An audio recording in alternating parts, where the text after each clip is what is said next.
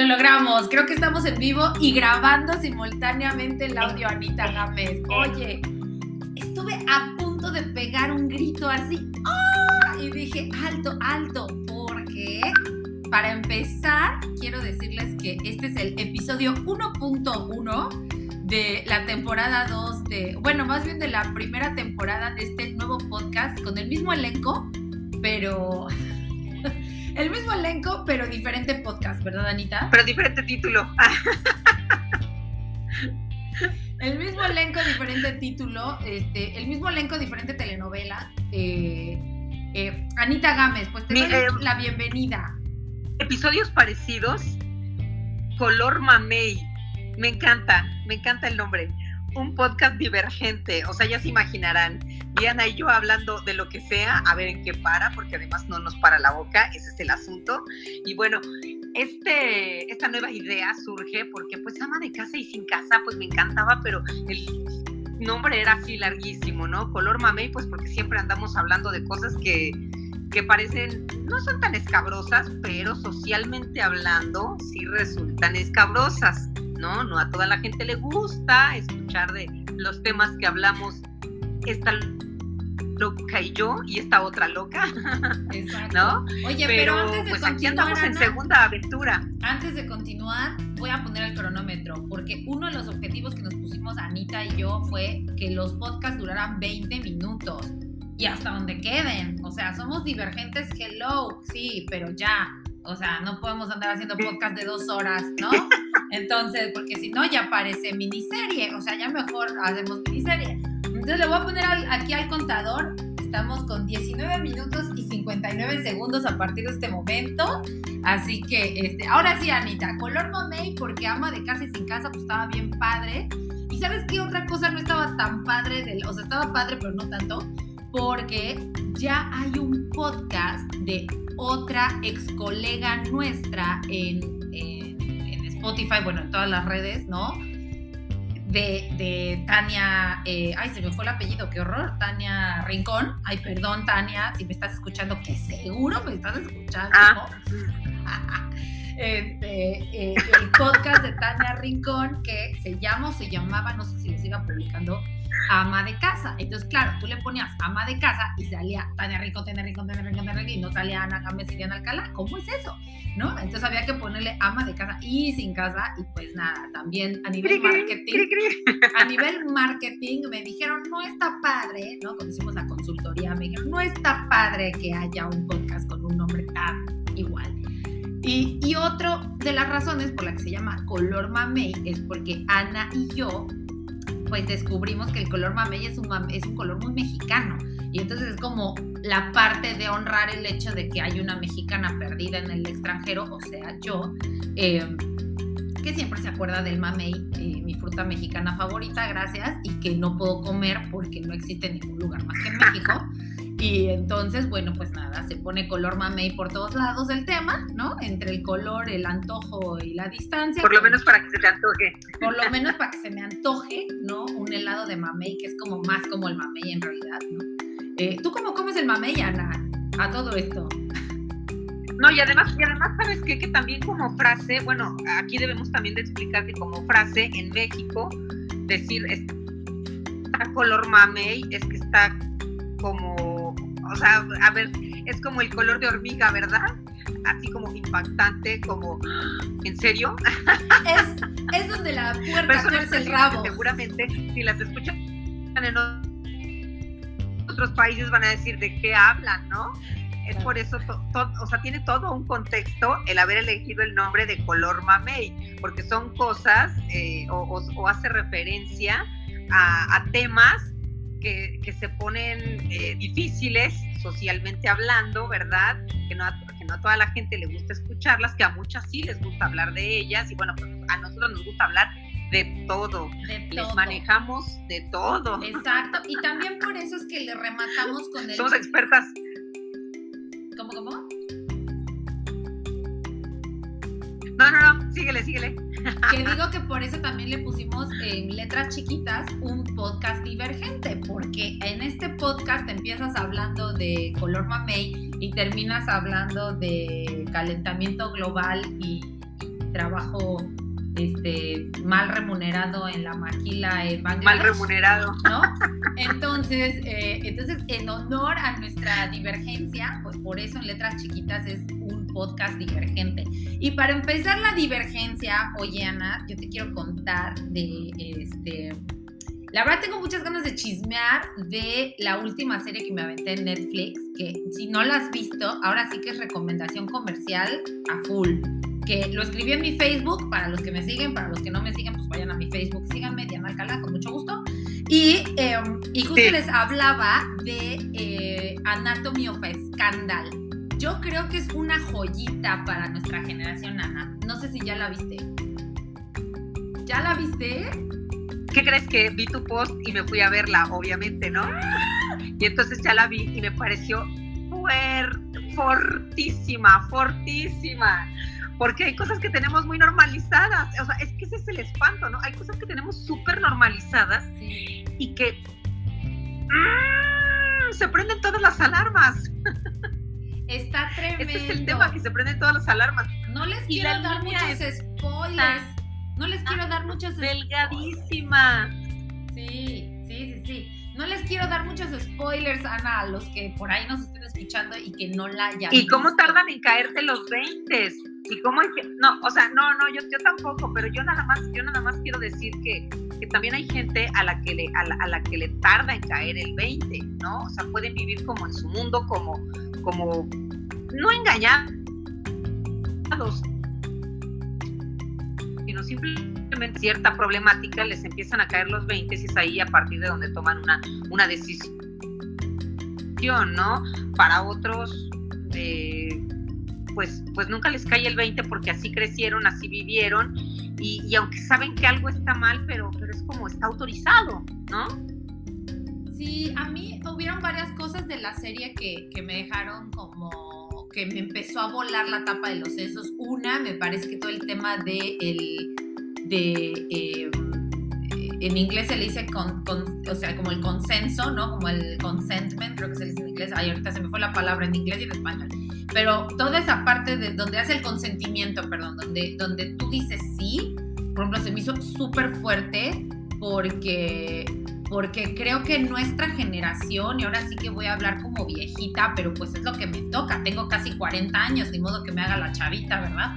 Eh, pero, pero, o sea, esta parte donde, esta parte donde, donde es como que como que tú puedes haber dicho que sí muchas veces, pero el día que dices no es no.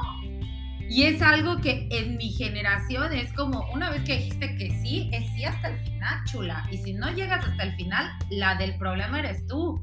Y creo que ese es uno de los cambios en la generación entre la mía y las como dos abajo que están debajo mías, que yo creo que es uno de los cambios más fuertes, ¿no? Y, cre y que creo, y lo voy a conectar con el chisme del momento, que tiene que ver mucho con el juicio de Johnny Depp y Amber Heard. No defiendo a ninguno de los dos, pero creo que también el juicio entre Amber Heard y Johnny Depp hay mucho de generación, o sea, de dos generaciones con dos visiones distintas sobre lo que se vale y lo que no se vale, sobre el consenso y lo que no. O sea, yo creo que ahí no voy a defender a ninguno de los dos porque neta son indefendibles, o sea, los dos están pa'l perro, ¿no?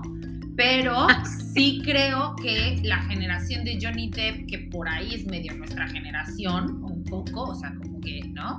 Pero eran todavía como los rockstars estos de que iban a los hoteles, destruían todo y cocaína y no, o sea, como esta generación del, del rock like a rockstar, ¿no? Eh, y la de Amber Heard, ella también rockea como rockstar, es súper adicta, pero en su imagen pública es como vegana, este, bisexual, este, pansexual, no sé qué. Me caso, me enamoro del alma, no del, no del género, ¿no? O sea, estas cosas que a mí, Diana, no me hacen ningún sentido y que claramente cuando ves de lo que es capaz, es cuál alma ni cuál nada, hombre Nada más es una nueva, es un nuevo speech en muchos sentidos, ¿no? Pero es, es una manera de entender las relaciones diferentes también, o sea. Oye, pero además también le importó, y claramente no, y específicamente no, porque uno de los, de, los temas en, la serie es, eh, si no dices aquí, o sea, hay una diferencia entre decir aquí no o no, no quiero. Sí. ¿No? Palabra no, sino es usarla claramente, ¿no? Porque para que no se preste mal las interpretaciones, ¿no? Entonces hay que, hay que ser como, como muy, muy tajante cuando haya un no y además pienso yo enseñarles a las nuevas generaciones a decir no y cómo decirlo, ¿no? Para que, para que no, no quepa, para que no quepa duda. Sí, que las mujeres digamos no, que las mujeres digamos no claramente y que los hombres estén socializados para entender que no es no. Claro. Porque yo ahí claro. voy a balconear durísimo al novio. Pero yo tuve un novio. ya sabes que yo siempre tuve un novio. un, este sí fue novio, este no fue, este no fue peores nada, este fue novio, no. Este, un novio y novio muy importante además, ¿eh? O sea, no fue novio. Fue novio, novio, formal y todo. Fue novio formal, importante, de esos que, que pesaron. Eh, y él tenía una frase que a mí se me hacía súper sexy, pero que cuando vi esta serie dije, oh my god, el novio que tuve que amaba y adoraba será un violador. Ah, ¿no? O sea, porque, porque él tenía una frase que decía, cuando una mujer dice no, cuando una mujer dice no, es quien sabe. Y cuando una mujer dice quién sabe, es sí. ¡Sas, culebra! Bueno, pero además es, eh, pero, pero, pero, a ver, hasta en canciones lo he escuchado. O sea, somos una generación que crecimos así, pensando que las mujeres no podíamos decir que no. Y, y, surprise, las mujeres podemos decir que no y decirlo claramente, ¿no? Está gruesísimo porque socialmente está aprobado en lo que nos apetece y en lo que no nos apetece. Claro, y además está bien interesante verlo así porque eso nos pone responsabilidad a las mujeres también. O sea, nos saca un poco del papel de la, de la víctima y el hecho de que tú digas, yo dije no y dije no y punto, o sea, se acabó, también te hace responsable a ti y, y no me gusta usar mucho la palabra empodera porque está un poquito manoseada, pero, pero sí te empodera desde este lugar de, con todos los pelos de la burra en la mano. Yo dije no, no me anduve por las ramas, no me anduve no anduve divergente como Ana y yo en este podcast, ¿no? O sea, yo dije no. Si, dije, si tú después no entendiste, ese es tu problema, pero yo dije no, ¿no? Y, entonces, bueno, la serie plantea esto, plantea también, a mí me pareció muy interesante hablando de la responsabilidad o la corresponsabilidad en las relaciones y, y lo que implica la pareja y todo esto, el papel de la esposa que siempre navegando con con bandera de, pues él sabrá, yo no necesito saberlo todo.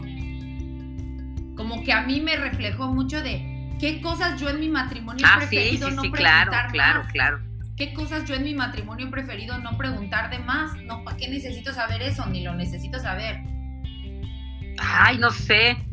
Es que, es que entran muchas, eh, pues entran muchas problemáticas y muchos temas en este, en esta serie, ¿no? O sea, y, además eh, muchas diferencias en cuanto a en yo te puedo decir que ay yo de repente sí soy muy investigona no entonces no no, no puedo entender eso por ejemplo no o simplemente se instale en, yo no quiero saber no porque no me interesa porque estoy en un momento en el que en el que ya no quiero eh, rascarle cuando de todos modos pues, va a salir o sea le rasques eso no le rasques va a salir no ese es el tema.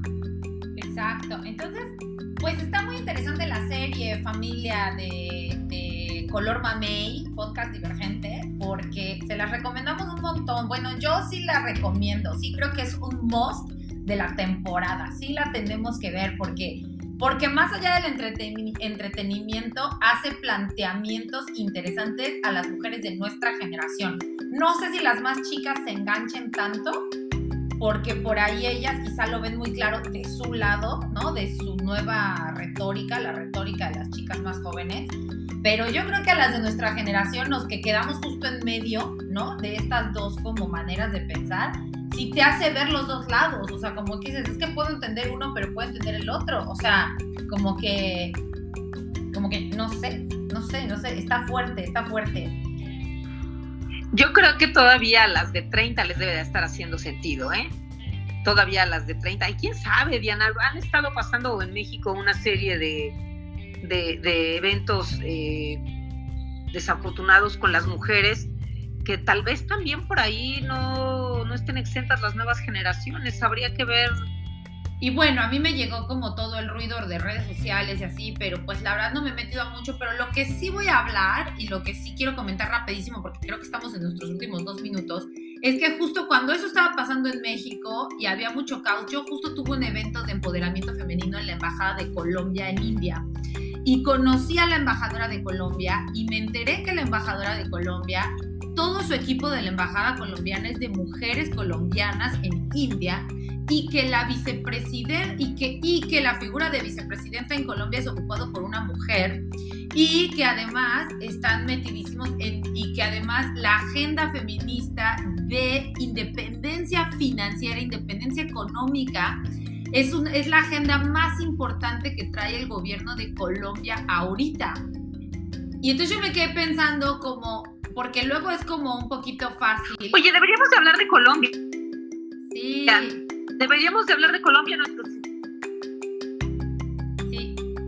Deberíamos de hablar de Colombia en nuestro próximo episodio. porque que yo me río, o sea, de todos los obstáculos que tenemos que librar los papás que tenemos un hijo con discapacidad. Me acaban de contar historias maravillosas, maravillosas de Colombia en el asunto de la discapacidad. Súper accesible, mucha inclusión, mucha orientación. Ya nos vamos. Nos vamos, se acabó. 20 minutos. Hasta aquí llegamos. Al próximo episodio. Bye. Bye. Adiós, Viviana. Adiós. Bye. Escuchando. Bye.